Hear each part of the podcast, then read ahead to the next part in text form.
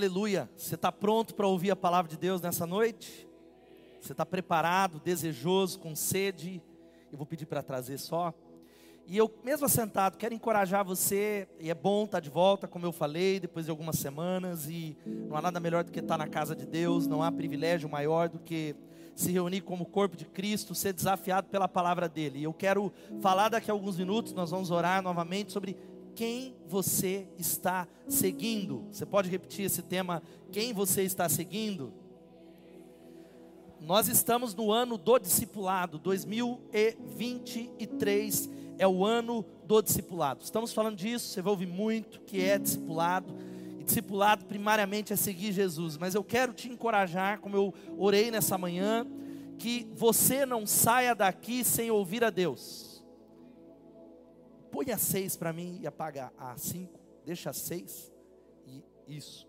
Você não pode sair daqui sem ouvir a voz de Deus. Você não pode não é, não é, talvez a coisa mais tola que alguém pode fazer é sair de casa, sentar num banco e não ouvir a voz de Deus, é perder o tempo. Você poderia estar fazendo qualquer outra coisa, assistindo televisão, assistindo série, descansando, fazendo qualquer coisa, mas chegar à casa de Deus e não ouvir a voz de Deus, não desejar ouvir a voz de Deus, é talvez a maior tolice, é desperdiçar o seu tempo. Eu não sei como é que você chegou aqui, talvez você diz, eu até quero, mas eu não consigo. Eu até quero, mas eu estou levando muito fardo. Eu queria que você orasse antes de nós começarmos a ouvir a palavra. Comece a clamar ao Espírito Santo. Você que está em casa, comece a clamar ao Espírito Santo. Clama pelos irmãos que não puderam estar aqui. Tem pelo menos muita gente que foi positivado nessa semana com Covid, por precaução, estão no campus online, mas vai orando, falando: Deus, eu preciso ouvir a tua voz, eu necessito, eu tenho fome, eu tenho sede, eu sou discípulo, eu não saí de casa para ir embora de mãos vazias, não, eu preciso, eu tenho uma necessidade tremenda, porque o que muda a nossa vida é a palavra de Deus. Começa a clamar ao Espírito Santo, meu irmão, abra a tua boca.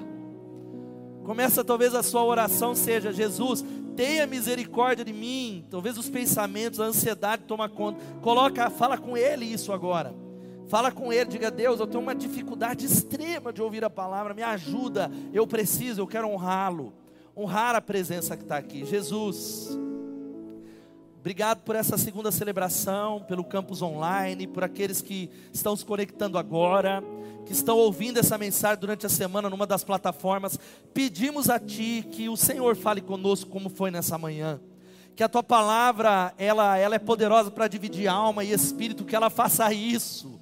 Ela nos confronte, ela nos console, ela nos conforte, mas ela nos desafie, traz sobre nós arrependimento queremos nos arrepender dos nossos pecados, da nossa acomodação, da sabedoria humana, mas nós pedimos a Ti, Espírito Santo, levanta discípulos que amem a Jesus, fala conosco, glorifica o Teu nome, em nome de Jesus, amém, amém e amém, amém, amém, querido.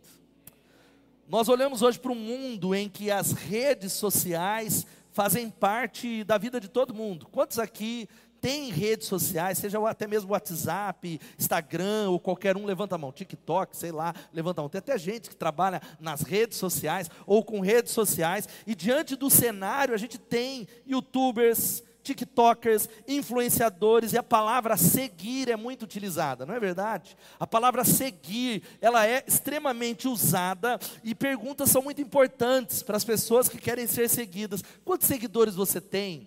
Como é que você tem feito o engajamento das pessoas? E até você que ninguém te segue, muitas vezes você tem uma frustração, fala, eu queria que mais pessoas me seguissem, eu quero fazer a diferença, e as redes sociais são uma realidade onde pessoas seguem as outras.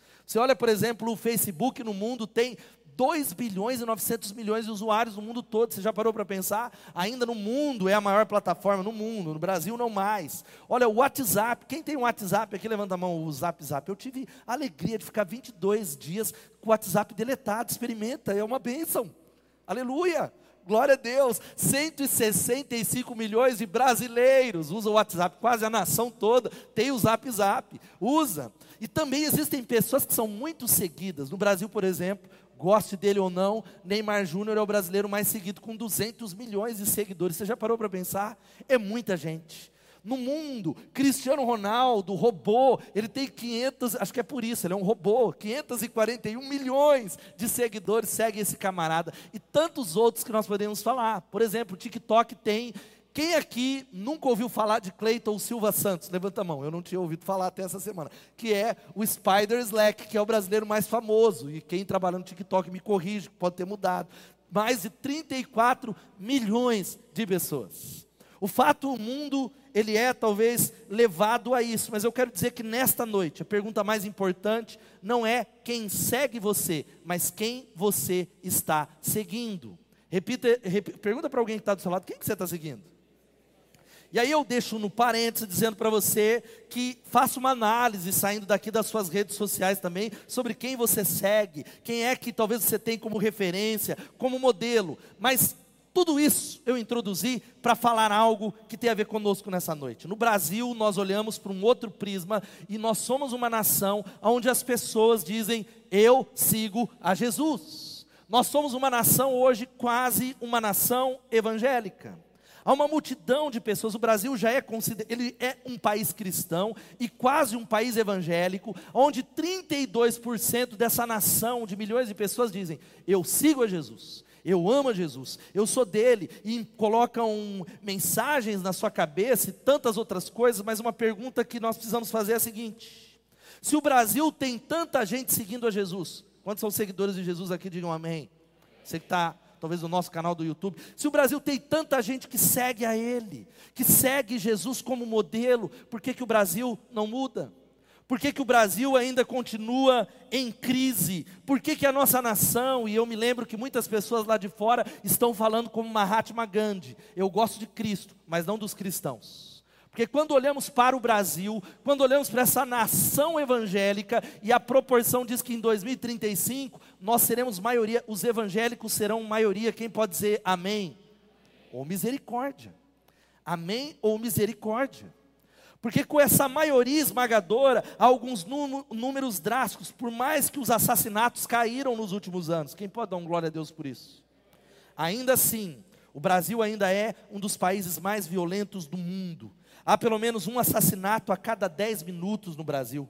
Talvez você acompanhou algumas semanas atrás, indiferente dos desdobramentos, uma família em Brasília, 10 pessoas sumiram, deixou de existir, foram mortas. Uma chacina, 10 pessoas morreram. Um país violento, um país onde a taxa de divórcios cresceu mais de 200%, ou seja, de cada quatro casais, olhe, presta atenção, três se divorciam. Três abandonam a aliança. Três estão acabando. O uso de drogas vem aumentando. E o Brasil, preste atenção, é considerado um dos países mais corruptos do mundo.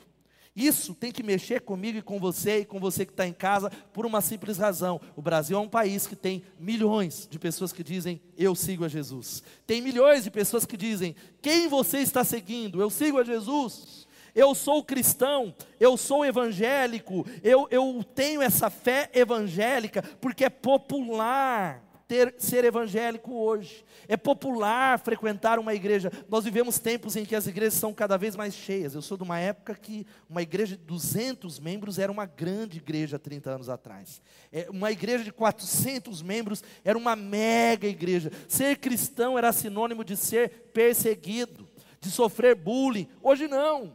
Hoje nós somos o país onde muitos, aqui ó, é crente, o Neymar, André Surak, Wesley Safadão, e eu não quero, não sei se ele tem Jesus ou não, mas nas músicas dele pelo menos ele continua safadão.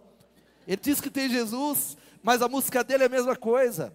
Um país onde pastores famosos, como a pastora como até esqueci, Flor de Lis, famosa, crente, pregava um país, porque isso é algo que nós precisamos entender de que existe uma. Eu tenho falado muito sobre isso, diga assim: multidão versus discípulos.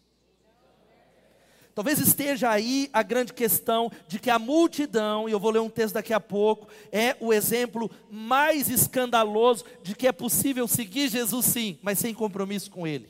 De que é possível se identificar como um crente, como um evangélico, mas não levar em conta a palavra discipulado, não levar em conta aquilo que Ele exige, porque as multidões, diga multidão, A multidão segue sim a Jesus. A multidão come do pão, a multidão experimenta o milagre, a multidão gosta do ensino, a multidão tem uma simpatia por Jesus. É alguém que quer o milagre, mas sabe qual é a questão?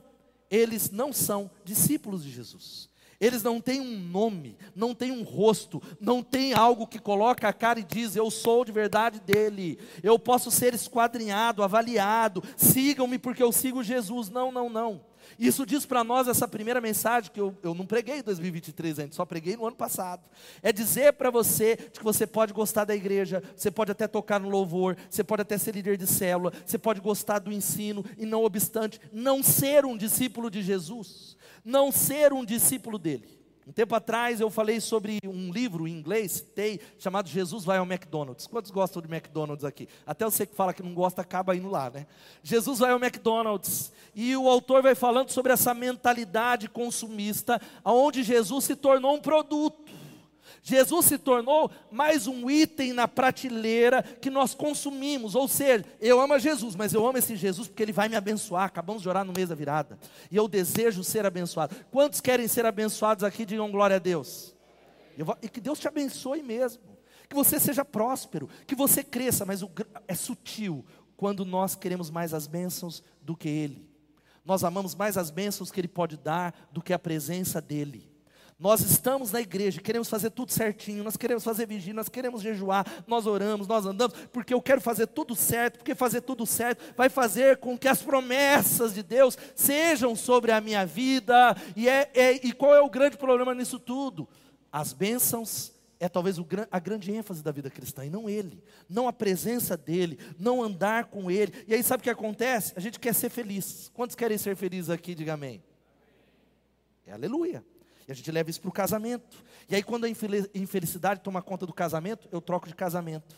Quando a igreja não está me fazendo mais ser feliz, e ela não é mais a mesma coisa, eu mudo de igreja. Nós usamos como um produto, e a gente vem, sabe para quê? Saímos do culto e a nossa conversa é a seguinte, porque é um balcão de serviço. O que, que você achou do culto? Ah, eu achei que essas três semanas, aquela semana foi melhor. Ah, aquele outro louvor melhor. Ah, eu gostei mais de fulano. Ah, eu gosto de ciclano. Eu gosto de fulano, porque tudo é voltado para nós, para nós, para nós e para nós.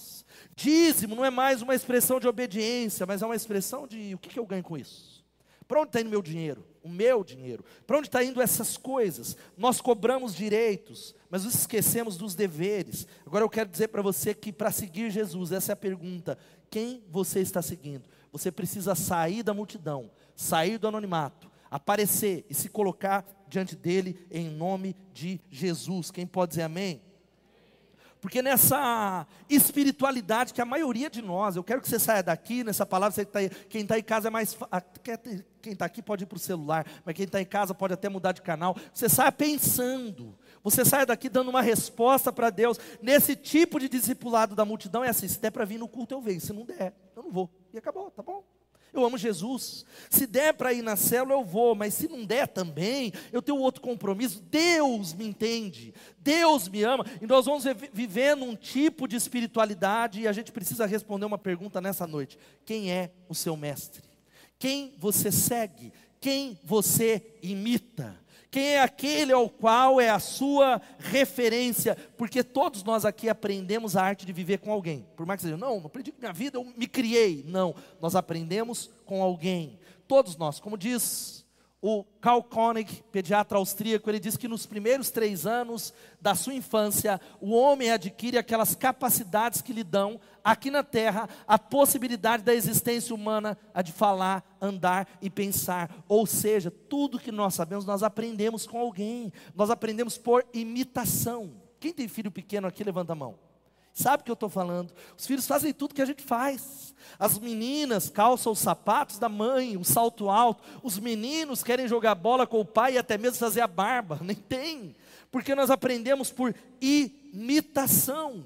O ensino de boas maneiras, admoestações a regras que às vezes a gente não cumpre. Não, meu filho, mas faça o que eu digo, mas não faça o que eu faço. E tantas outras coisas. A grande questão nessa noite é uma só. Não é se você imita alguém, mas quem você imita, porque essa é uma verdade. Talvez você diga, não, quem você imita? E aí eu entro na palavra de que quem segue a Jesus tem uma palavra: seguir a Jesus é andar em discipulado. E discipulado, presta atenção, nós vamos falar muito nesse ano, tem uma primeira faceta que é imitar a Jesus fazer com, andar com Jesus no caminho, imitando a Ele, ou seja, o discípulo, ele é um aprendiz, um aluno, é aquele que decidiu estar com outra pessoa, a fim de ser capaz de fazer o que faz o mestre, ou de ser o que é o mestre. Quem é mais antigo, vamos chamar de antigo, cringe, quem já brincou aqui de um mestre mandou? Levanta a mão, alguém lembra? Você lembra bem? O mestre mandou, você faz.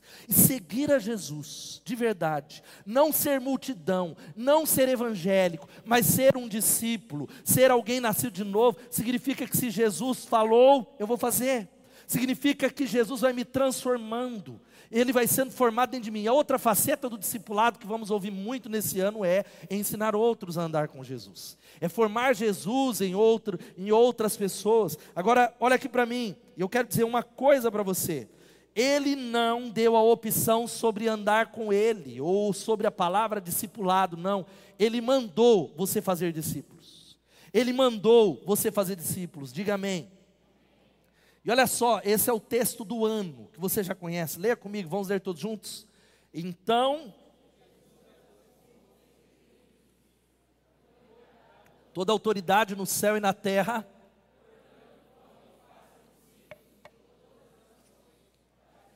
Em nome do Pai, do Filho e do Espírito Santo, ensinando-os a obedecer a tudo que eu lhes ordenei, e eu estarei sempre com vocês até o fim dos tempos. Aleluia.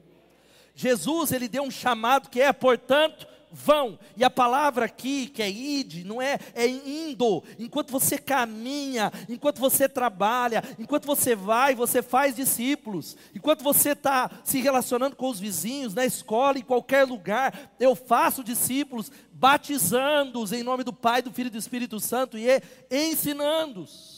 Eu quero dizer uma coisa para você aqui. Quantos aqui acreditam que roubar é um mandamento e é errado? Levanta a mão.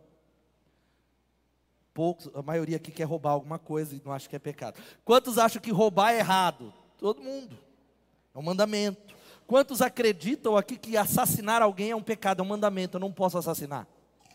Como é que a gente se porta quando encontra alguém que furta algo na nossa casa? Que absurdo. Como é que pode? Entrou lá, roubou meu celular, o que, que vai? Cadê os policiais aqui? Vai para a cadeia.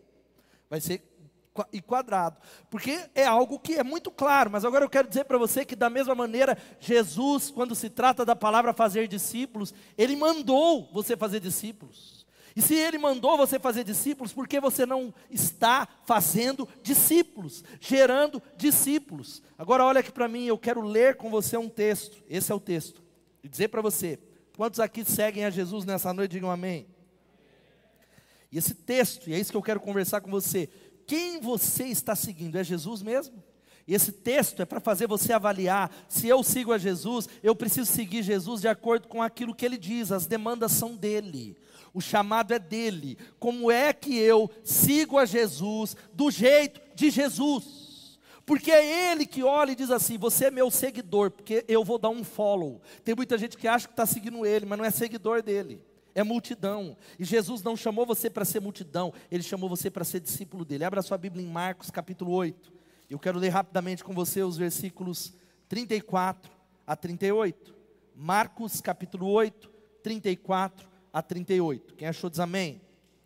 Diz assim: Depois chamou a multidão e os discípulos, diga assim: multidão e os discípulos, e disse: se alguém quer ser meu seguidor, negue-se a si mesmo, tome a sua cruz e siga-me. Se tentar se apegar à sua vida, perderá, mas se abrir mão da sua vida por minha causa e por causa do evangelho, a salvará. Que vantagem há em ganhar o mundo inteiro, mas perder a sua alma? E o que daria o homem em troca da sua vida, se alguém se envergonhar de mim e da minha mensagem nessa época de adultério e pecado? O filho do homem se envergonhará dele quando vier na glória do seu Pai com os seus santos anjos. Aqui está o chamado de Jesus. Jesus se coloca diante da multidão e dos discípulos. Diga assim: multidão e discípulos. E a pergunta é essa: você é multidão ou discípulos? Ele se coloca diante da multidão e dos discípulos e ele faz um chamado. Se alguém quer ser meu seguidor, se alguém se diz cristão, se alguém quer me seguir, negue-se a si mesmo, tome a sua cruz e siga-me. Negue-se a si mesmo, tome a sua cruz e siga-me. Isso é a palavra discipulado sintetizado nisso. Se você tem uma dúvida sobre o que é discipulado, pastor, eu quero tanto ser discipulado, eu preciso tanto ser discipulado. Eu, o que fez falta na minha vida cristã é ser discipulado, ok, é uma parte que falaremos nesse ano, mas o discipulado começa nesse chamado que tem a ver com Jesus. Discipulado, preste atenção, é admiração por Cristo, que se transforma na imitação por Cristo, a ponto de sermos admirados por outras pessoas, não pelo que somos, mas pelo fato da gente estar imitando a Jesus. A gente está imitando a Jesus com tanta seriedade, com tanto quebrantamento, com tanta integridade, não com perfeição, mas no caminho. Esse texto, presta atenção, é um texto que Jesus ele, ele fala, que vai do capítulo 8 ao capítulo 10, ele revela-se quem ele é, como Cristo, Filho de Deus. Ele fala sobre a cruz, ele fala sobre a ressurreição. Sabe onde é que ele se revela? No caminho. Enquanto ele anda no caminho, para discípulos, diga discípulos falhos, inconstantes, gente como a gente, e ele estabelece ali o processo da demanda em nome de Jesus. E é isso, quatro palavras, quatro demandas para seguir Jesus do jeito de Jesus. Quatro palavras que vai mostrar se você segue a ele. Quantos seguem a Jesus aqui, digam amém? Talvez ao final da mensagem você vai dizer: Eu não sigo e vou passar a segui-lo. Primeira palavra é: diga amor. Essa é a primeira palavra. É interessante que esse texto especificamente, ele não falou sobre amor, mas no texto paralelo de Lucas ele diz, Lucas, se você quiser depois só anotar, não está na tela, você conhece esse texto de Lucas 14, Jesus começa dizendo algo muito poderoso, ele começa a dizer algo muito poderoso, ele diz que se alguém vem após mim, mas ama mais, se alguém que me segue amar pai, mãe, esposa, filhos, irmãos, irmãs e até mesmo a própria vida mais do que a mim, não pode ser meu discípulo. Se alguém que diz que me segue, mas ama qualquer outra coisa mais do que a mim, não pode ser meu discípulo. Sabe o que isso significa? Ele está falando de um tipo de amor.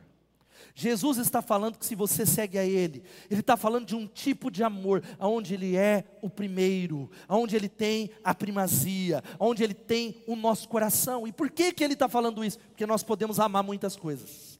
Eu e você podemos amar Jesus. Quantos amam a Jesus aqui? De verdade. Quem está em casa, escreve aí, interage com o povo da transmissão. A gente pode amar, mas amar outras coisas também. Eu posso amar a minha carreira, eu posso amar o meu conforto, eu posso amar os meus filhos, eu posso amar aquilo que eu faço, eu posso amar os meus sonhos, e eu posso amar a mim mesmo mais do que eu amo a Jesus. Ou talvez paralelamente ali, quase na mesma medida, e ele está dizendo algo de que nós amamos assim de maneira equivocada, nós podemos amar de maneira errada. Hoje pela manhã eu falei, Quantos aqui conhecem alguém, uma menina ou um menino que se envolveu com alguém que é pilantra, picareta e amava e tinha aquele relacionamento tóxico? Alguém conhece gente com relacionamento tóxico? Aí você fala, sai desse vagabundo. Ela, mas eu amo. Eu estou fazendo corrente de oração, ele vai mudar. Ama equivocado e ama errado. Nós podemos amar coisas erradas. Nós podemos colocar no nosso coração, mas eu quero dizer para você que eu e você podemos amar a Deus como se ele fosse de barro, como se ele fosse um ídolo, como se ele estivesse, sabe o que? Em pé de igualdade com outras pessoas. Quando se é assim, sabe qual é o grande problema? Jesus passa a ser só mais um item na nossa agenda, importante, mas não o primeiro, não o dono, não o Senhor, não o mestre. É mais um.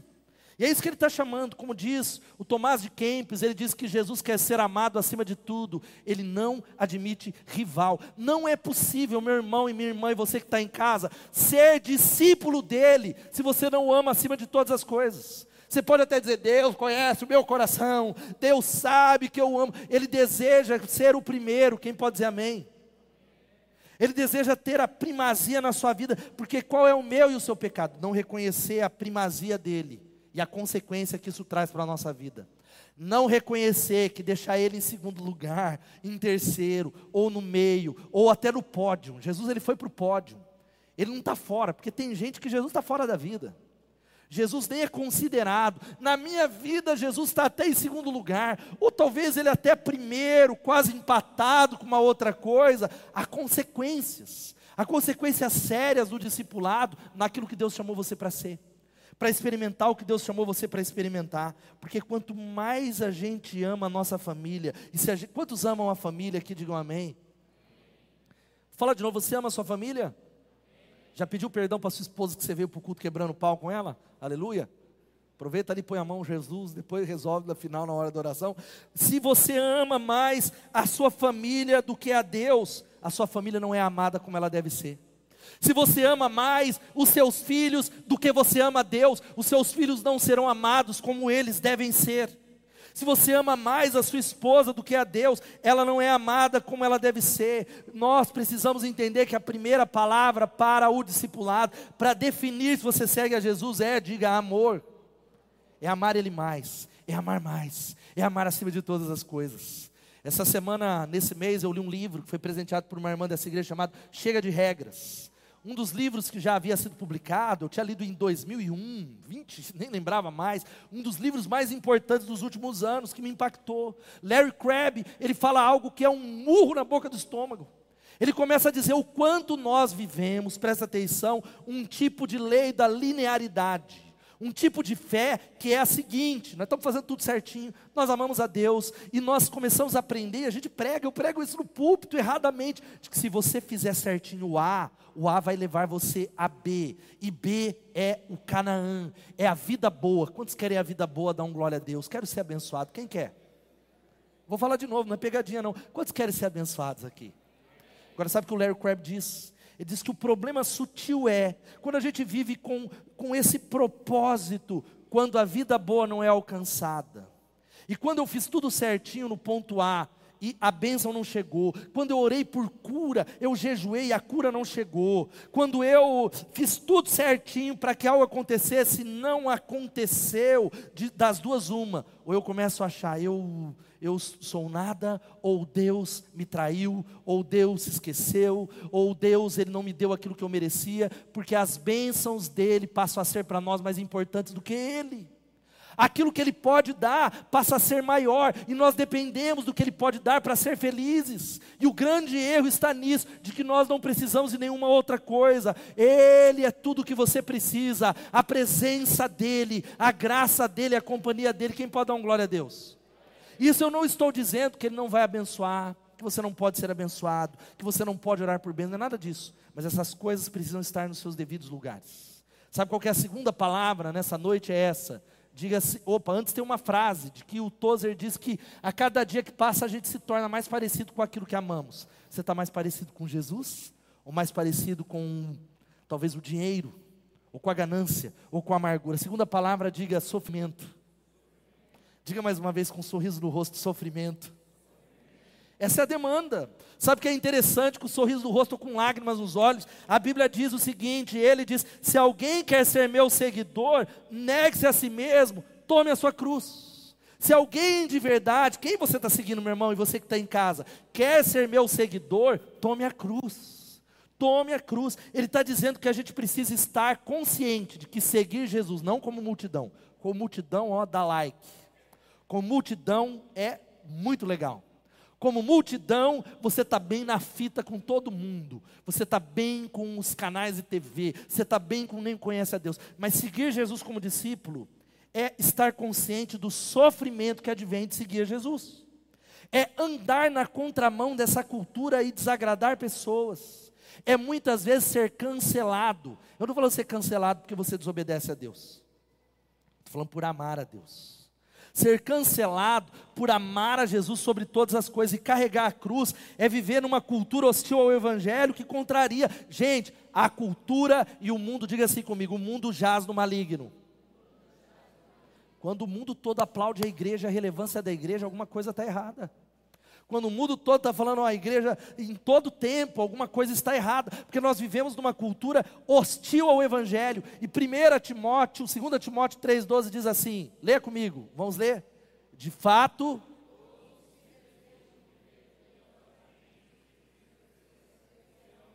de alguma maneira ou de outra. Se você deseja seguir piedosamente. E a palavra cruz, diga cruz.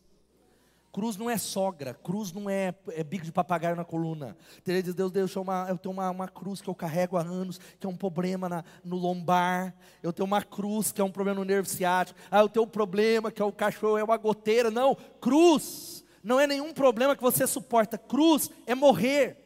Cruz, aqueles daquele contexto onde Jesus dizia: tomem a cruz. Os que tomavam a cruz, eles estavam indo para serem crucificados e morrerem. Jesus está dizendo: se alguém quer carregar a cruz, significa abraçar o sofrimento. E enquanto sofre, se coloca nas mãos de Deus. enquanto sofre, diz Deus: coloca as mãos, mas eu amo o Senhor. Deus, eu estou andando pelo vale da sombra da morte, mas o Senhor está comigo. Deus, eu quero que cesse esse sofrimento, mas o Senhor está comigo. Agora olha aqui para mim: qual que é o problema? A gente gosta de adaptar a cruz de agora dar uma serradinha na cruz e fugir do sofrimento e dar um jeito de dar uma burlada. E é o que acontece com multidão.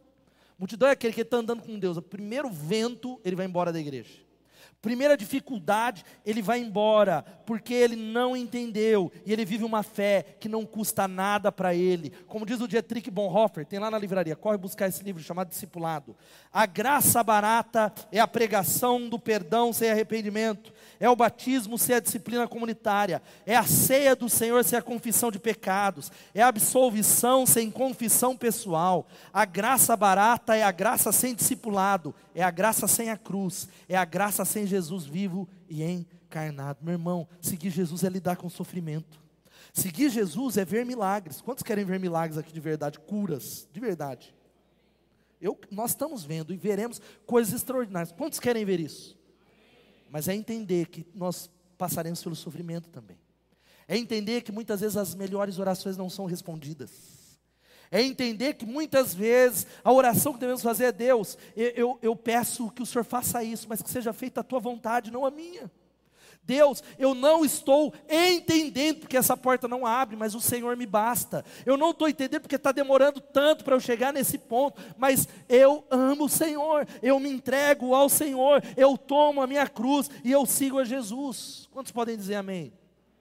É como diz o Tomás de Kempis: ande por onde quiseres, não acharás descanso, senão na humilde sujeição e obediência a Jesus. E a gente olha para os discípulos da Bíblia, e eu olho para pessoas dessa igreja que têm trilhado um caminho de sofrimento e não estão negando a fé. Eu me lembro de William Carey, William, ou William Carey, o pai das missões modernas. Todo mundo deveria ler a história. Eu reli novamente a, a, biografia dele. Tem um livro lá só na livraria, extraordinário. Ele foi o homem que abriu o caminho para as missões, como a gente conhece. Em 1700, a igreja no mundo todo estava enclausurada num processo, acreditando: se Deus quiser salvar os pagãos, Ele vai salvar. Até que esse jovem, era um jovem apaixonado por Deus, se levanta na igreja, na igreja da Inglaterra para falar: Ele mandou a gente fazer discípulos de todas as nações. Eles chacoteiam e falam: Deus, se quiser salvar, Ele vai fazer do jeito dele. E ele funda a primeira missão nos tempos modernos, a Sociedade Missionária da Inglaterra. Sabe que é esse camarada, filho de um tecelão, quase analfabeto, sem educação formal, que aprendeu latim, que aprendeu grego, e quando aquela missão foi mandar o primeiro missionário, não tinha ninguém, ele é o primeiro que diz: Eu vou. E ele vai, e ele passa mais de 40 anos na Índia, mudando o retrato daquela nação pagã, sendo transformando a história das missões em nome de Jesus. Quem pode dar um glória a Deus? Perto dele morrer, eu vou e uma palavra, um homem de dores, de sofrimento, gente, gente, eu lendo a história dele, eu falei, nós estamos é de brincadeira. Eu estou vivendo uma vida de brincadeira. A gente tem conforto, qualquer coisa, a gente ah, esperneia para Deus. Ele vai para a Índia e os missionários naquela época demoravam sete meses para chegar e muitas vezes não chegavam. Morriam com doenças, morriam através do naufrágio, os navios se quebravam, filhos morriam, mas eles seguiam Jesus. Você não via reclamando, mas numa só direção. Agora a gente, qualquer coisinha, ah, eu vou abandonar meu ministério. Qualquer coisinha, eu vou parar de servir. Qualquer coisinha, eu vou deixar o ministério. Qualquer coisinha, eu vou deixar de liderar. Irmãos, segunda demanda se chama sofrimento. Diga sofrimento. E ele fechando a vida dele, ele já conhecido na Inglaterra toda. Um grande missionário, Sr. Duff, chega falando dele no mundo todo, na Inglaterra, e ele olha para aquele homem e diz assim: Sr. Duff, o Senhor tem dito por aí sobre William Carey, Quando eu partir dessa vida, não diga nada sobre William Carey, fale apenas sobre o Salvador de William Carey. Quem pode dar um glória a Deus? Quando ele morreu, ele pediu apenas para que tivesse uma lápide simples colocada no seu túmulo, escrito o seguinte: o nome e a idade, escrito o seguinte: Eu, um verme miserável, pobre e indefeso, caio em seus braços gentis. Louvado seja o nome de Jesus. Agora olha aqui para mim. Esse homem se via como um pobre, pequeno, contudo as pessoas viam ele como algo bem diferente. Quando ele morre, há uma comoção em toda a Inglaterra. O rei da Dinamarca, o governo da Dinamarca, as bandeiras foram baixadas, as ruas estavam repletas de multidões de hindus, muçulmanos, cristãos, silenciosos, todos desejosos de observar pela última vez o homem que se tornou uma lenda. Agora veja só, esse camarada, quando as circunstâncias difíceis cercaram ele, ele viu algumas coisas. Os filhos morreram, muitos filhos deles morreram. Ele perdeu duas filhas, ele perde o filho de 35 anos, a mulher dele enlouqueceu. Você já parou para pensar? Eu comecei a reler a biografia dele falei: essa mulher é um, meu Deus, está atrapalhando o ministério dele. E ele continuou dizendo: Eu a amo, é a minha esposa. Você já parou para pensar? Quantos, tem, quantos são casados aqui? Talvez você diz: A minha mulher já é louca, pastor, é ela. A mulher enlouqueceu, ela morreu, ele, ele foi alvo de tantas enfermidades, ele foi traído pelos missionários dele, mas ele sempre perseverou, prosseguiu para o alvo. E eu fecho essa história dizendo que no processo, ele fundou a faculdade de maior prestígio dos seus dias na Índia, traduziu a Bíblia para muitas línguas na Ásia e, na, e em toda a Índia, ajudou a fundar dezenas e dezenas de escolas e dezenas e dezenas de igrejas, por uma simples razão: é alguém que abraçou a demanda do sofrimento e não desistiu. Alguém que disse, eu sigo a Jesus, não tem como voltar atrás. Quantos estão entendendo, digam amém. Terceira palavra, sabe qual é a terceira palavra? A palavra é essa, diga, crescimento. Crescimento, esse texto, e todos os textos, Jesus diz: se alguém quer ser meu seguidor, negue-se a si mesmo, tome a sua cruz e siga-me. Se tentar se apegar à sua vida, perderá, mas se abrir mão da sua vida por minha causa e por causa das boas novas, a salvará. Jesus, ele está dizendo algo aqui. Quantos querem seguir a Ele aqui? Diga glória a Deus. Ele convida você para tomar o jugo dele. O jugo, eu já mostrei fotos há um tempo atrás. Quem é da área, quem é rural aqui sabe que jugo é colocado em dois bois, né? É algo de madeira, onde dois bois são colocados lado a lado para arar a terra lado a lado. O jugo de Jesus é Jesus falando: "Toma o meu jugo, anda colado comigo". E o jugo de Jesus quer andar com Jesus, andar com Ele, é assumir um jugo de instrução autoritativa. O que, que significa isso? De que a partir do momento que eu sigo a Ele, Ele tem autoridade sobre a minha vida. E existem algumas instruções que Ele dá. Ou seja, existem alguns assuntos, se você segue a Ele, que você tem que conhecer. Existem coisas da palavra que você tem o dever de conhecer a palavra de Deus. Mas existem crentes que nunca leram a Bíblia toda. Existem crentes que nunca leram o Novo Testamento inteiro. Existem crentes que não leem a Bíblia todos os dias. Existem crentes que dizem que seguem a Jesus, mas não conhecem o que a Bíblia fala sobre nenhum assunto. Ele nem sabe, nunca leu a Bíblia. Ele não conhece as instruções de Deus. Eu quero falar uma coisa para você. Quantos querem amar a Deus? Ame o que ele ensinou. É o que diz João, o Evinho já vai subir aqui, capítulo 14, 21. Leia comigo, vamos ler todos juntos? Quem tem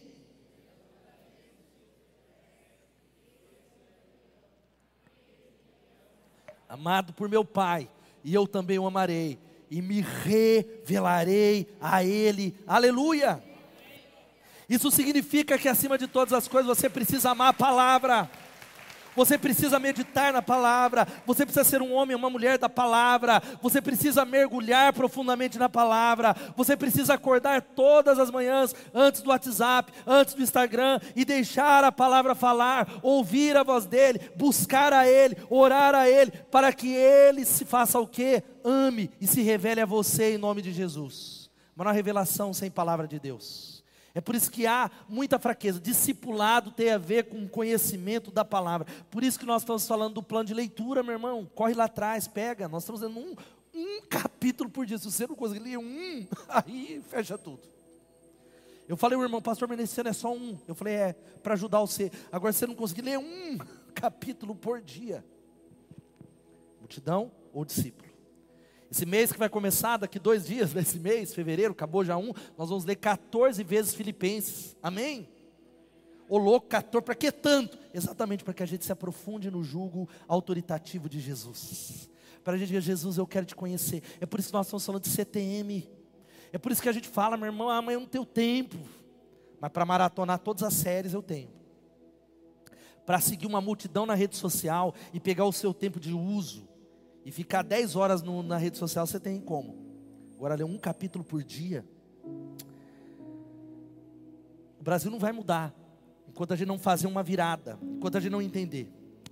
Francis Chan, talvez você já conhece, foi pastor de uma das maiores igrejas americanas e do nada deu a louca na cabeça do Francis Chan, falou: está tudo errado.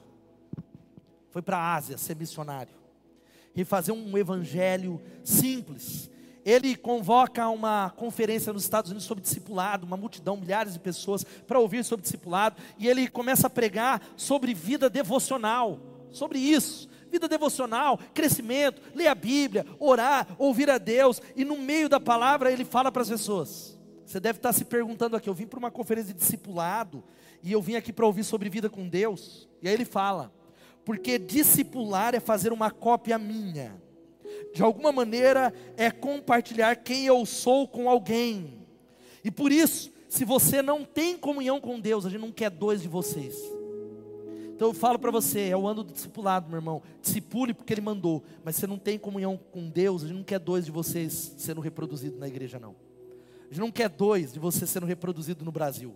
O Brasil tem uma multidão que não muda, porque são pessoas se discipulando, se reproduzindo umas nas outras, mas sem ter comunhão com Deus. A palavra é crescimento, diga crescimento. Porque discipulado, gente, é ser, ver Jesus ser formado em mim. É um ministério, como eu tenho ouvido a faquinha. A faquinha dói, Jesus começa a pegar uns negócios e cortar umas áreas que a gente fala, Jesus, para, está doendo. É você ter que pedir perdão, mas vou pedir de novo para ele, é décima quinta vez, miserável, ele que venha. A faca. Porque eu estou sendo moldado à imagem e semelhança de Jesus. Ele vai dizendo que aquele que não se humilha, ele vai dizendo que, olha, se você tentar se apegar à sua vida, vai perder. Agora, se você se humilhar, você vai achar, louvado seja o nome de Jesus. Se você perder a vida, preocupado com Ele, Jesus vai ser formado em você. Agora veja só: discipulado tem a ver com o corpo de Cristo. Diga assim: discipulado é relacional. Por isso que não tem como, não, porque o meu discipulado não tem, não presta conta para ninguém. Tem gente que só consegue liderar, mas não consegue se submeter a ninguém. Tem muita gente que consegue, eu quero ser discipulador, mas não se coloca, porque não entendeu ainda que discipular tem a ver com prestar contas. Porque prestar contas é uma das coisas que mais humilha o nosso orgulho. O orgulho é o pecado de Lúcifer, e o orgulho é o que impede a graça de Deus. O orgulho é o que impede você de ser quem Deus criou você para ser. O orgulho que diz: Não vou admitir que eu pequei, jamais. Falar para alguém, não. É eu e Jesus. Ah, é eu e Jesus. Só eu e o mestre que eu ouvi nessa manhã. Quero dizer para você que Jesus é a palavra encarnada, e é isso que nós desejamos. E discipulado tem a ver com igreja, com célula, porque nós só conseguimos enxergar Jesus no meio do corpo. Quantos aqui já viram Jesus? Levanta a mão.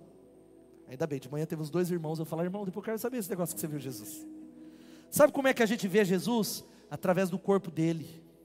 Por isso, discipulado é quando eu ouço sobre o amor, essa palavra que eu falei de conhecimento, ela deixa de ser conhecimento e letra quando eu vejo expresso na vida das pessoas aos quais eu ando. De uma igreja cheia de gente pecadora que erra, que falha com a gente, que pisa, mas que está acertando, e de gente cheia de Deus.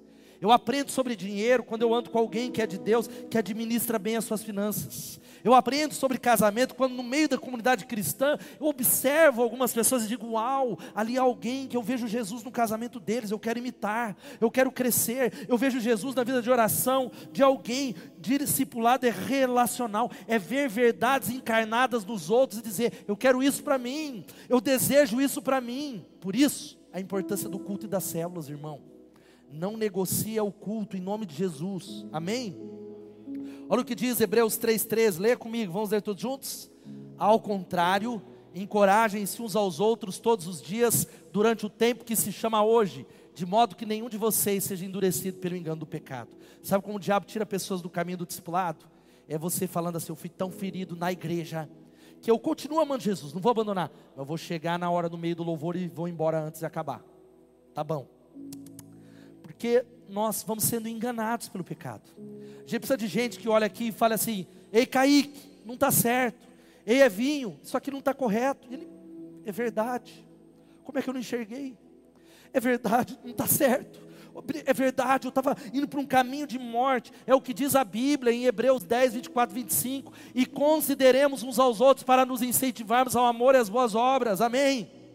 Irmão, se não tiver alguém aqui pegando seu pé e falando, vamos, pastor Regivaldo, vamos, vamos, Valadão, vamos, Valadão, vamos crescer, vamos servir. Se deixar sozinho, a gente gosta de ficar na boa sem servir as boas obras.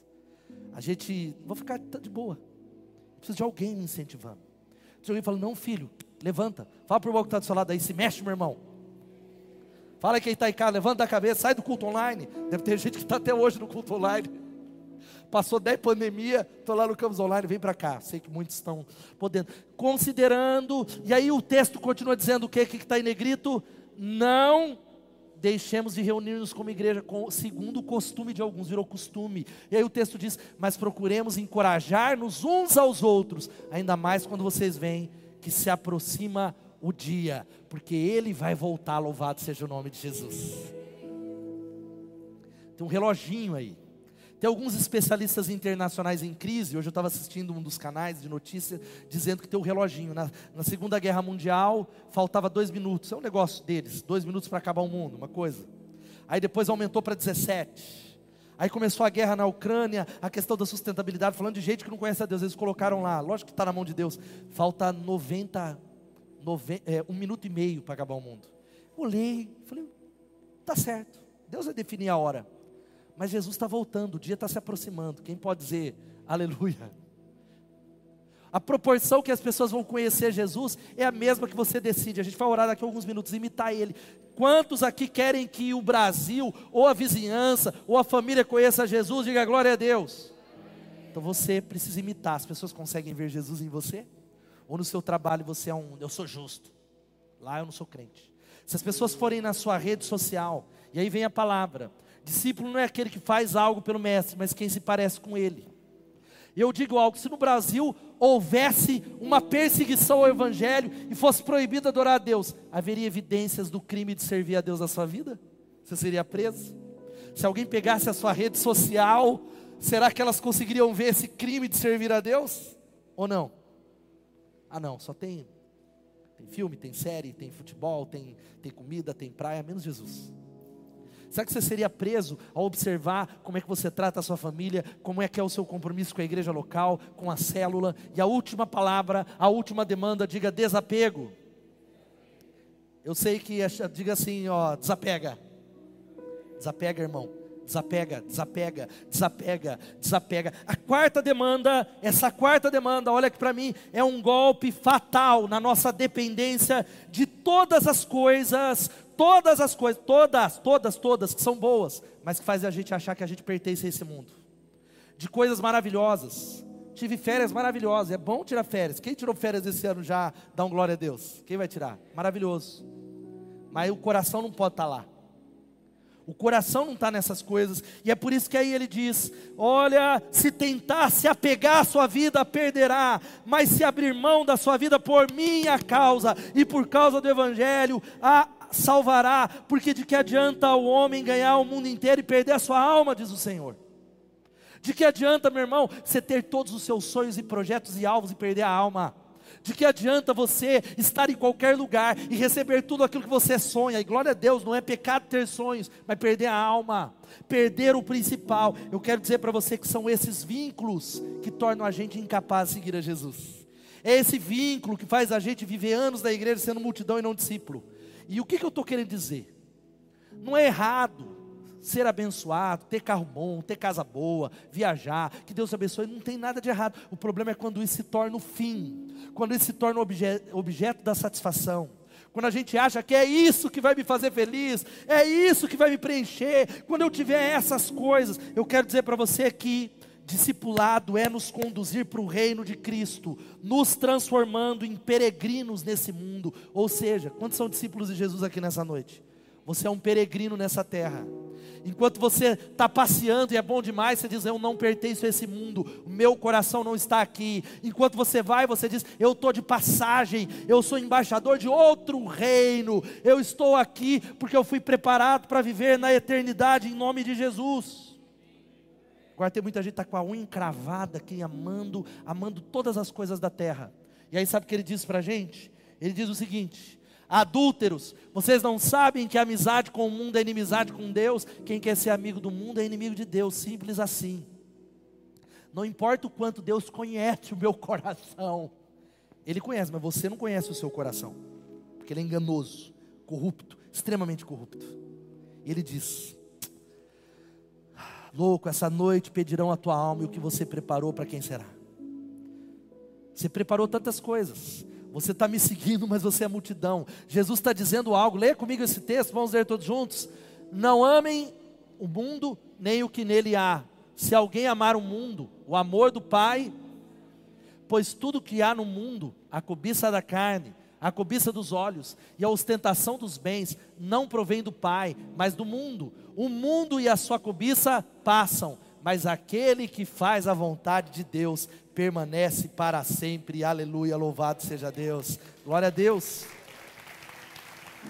Ei, meu irmão, cobiça da carne, dos olhos e ostentação de bens vai passar.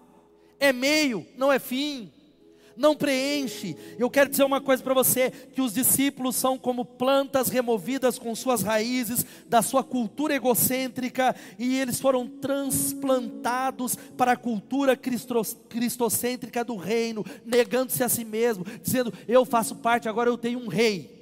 Eu faço parte de um reino, onde há um rei ao qual eu devo a minha lealdade. Jesus precisa ser nessa noite o Senhor a quem eu devo a minha lealdade. Ou seja, se Ele manda eu fazer, eu vou fazer. Se Ele falou vai ser missionário, eu vou. Se Ele diz sirva, doa, entrega, lidera, faça isso, eu vou, porque eu não sou mais de mim mesmo, eu morri. Eu não sou dono mais da minha agenda, eu obedeço a Jesus.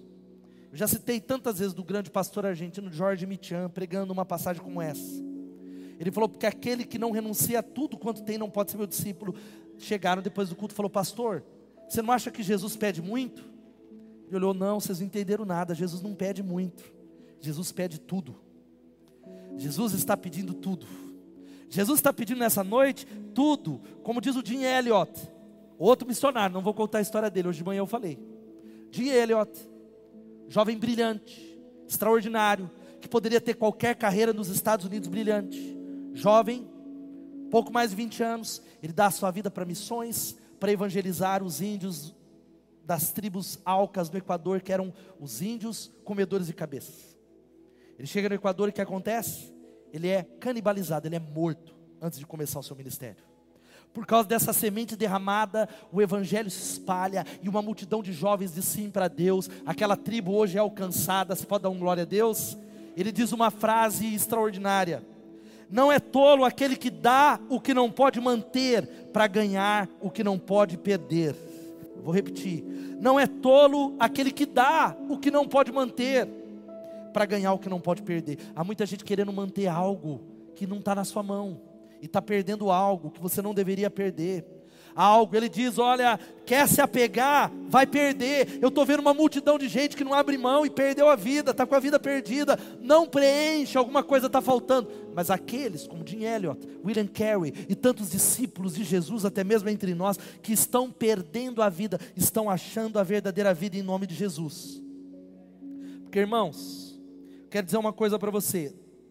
A gente diz que possui coisas, mas na verdade a gente não, não tem nada tudo é mera ilusão, tudo é emprestado, é dádiva, tudo vem dele e pertence a ele. Quantos estão entendendo? Digam amém. Essa é a gratidão, é tudo é dele. E eu quero dizer para você, agora imagine só perder tudo, como William Carey. Olha aqui. Imagine perder tudo como William Carey.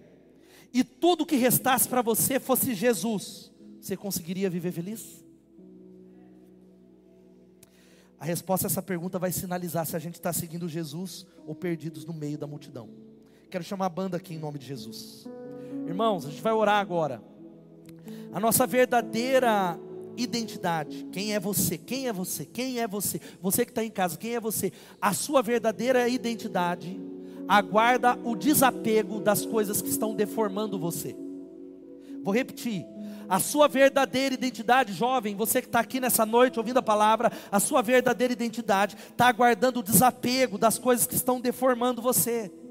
Porque existem algumas coisas que você está apegado, que na verdade nós amamos, por mais maravilhosas que elas sejam, mas se a nossa vida depender delas, se a nossa segurança, o nosso propósito, a nossa personalidade vai ser sempre deformada, sempre faltando alguma coisa que a gente não sabe o que é.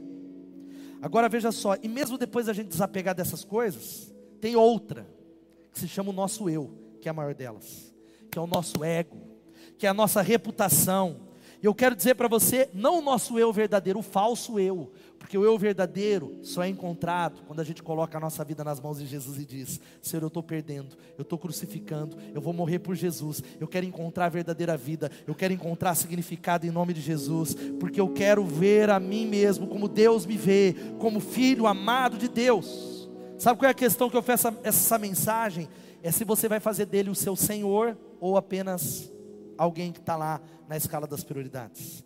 Será que você pode dizer assim, ó, Jesus é o Senhor dos meus bens, Jesus é o Senhor de tudo que eu tenho, do meu tempo, da minha vontade, do meu lar. O mandamento de Jesus é muito pesado, não é? É uma palavra muito pesada, apenas para aqueles que resistem a essa palavra.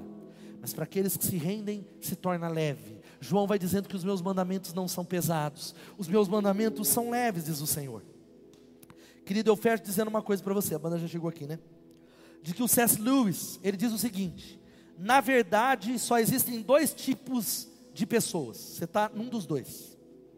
Aqueles que dizem o seguinte a Deus: seja feita a sua vontade, ou aqueles aos quais Deus diz: seja feito a vontade de vocês. Qual grupo você pertence? Aquele que vai dizer nessa noite: Deus, seja feita a sua vontade, porque eu te sigo. Ou aquele grupo que Deus vai falar: pode continuar na multidão, que a sua vontade seja feita. Mas sabe qual é o resultado? É perder a verdadeira vida. Abaixe sua cabeça. Abaixe sua cabeça, meu irmão, e a gente vai orar aqui nesses próximos minutos. Eu fecho aqui com o que Jesus pensava sobre as multidões. Falei tão mal das multidões, mas Ele ama as multidões. Você que está em casa, você que está aqui agora, dá uma resposta para Deus. Ele quer levantar homens e mulheres na igreja Batista Betesda que se levantem para ir às multidões, para discipular, para ir às multidões, para servir as multidões, para ir e fazer discípulos. Mas eu sei que tem muita gente que não pode chamar pessoas para seguir, porque estão perdidas. Há muitas pessoas nesse auditório e em casa que não podem dizer, me siga, porque eu estou perdido.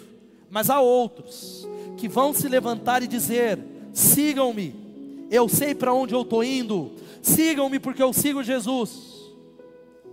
Eu quero fazer alguns encorajamentos aqui, dois apelos, e nós vamos cantar e adorar a Deus.